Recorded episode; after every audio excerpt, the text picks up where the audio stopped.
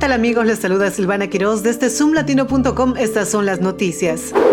La región de DC está enfrentando otra ronda de humo proveniente de los incendios forestales en Canadá esta semana. Los niveles de calidad del aire alcanzaron el nivel naranja, indicando que los contaminantes en el aire pueden ser peligrosos para grupos sensibles como personas con problemas respiratorios o cardíacos. Se recomienda evitar actividades al aire libre extenuantes y estar atentos a síntomas como tos o dificultad para respirar.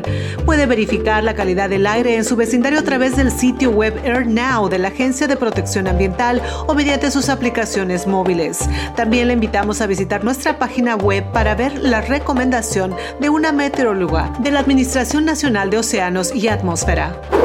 El condado de Prince George ha experimentado largos tiempos de espera en las salas de emergencia, lo que ha llevado al Consejo del Condado a buscar soluciones. La falta de proveedores de atención médica y camas disponibles ha sido identificada como la causa principal de este problema. Se están considerando diferentes enfoques, como reclutar trabajadores de salud desde la escuela secundaria e implementar cambios en la organización de las salas de emergencia.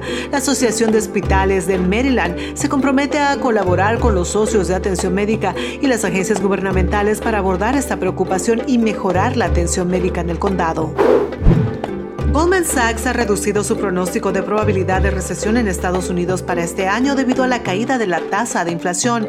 Los economistas de Goldman Sachs han recortado la probabilidad del 25 al 20%, confiados en que no será necesario recurrir a una recesión para controlar la inflación.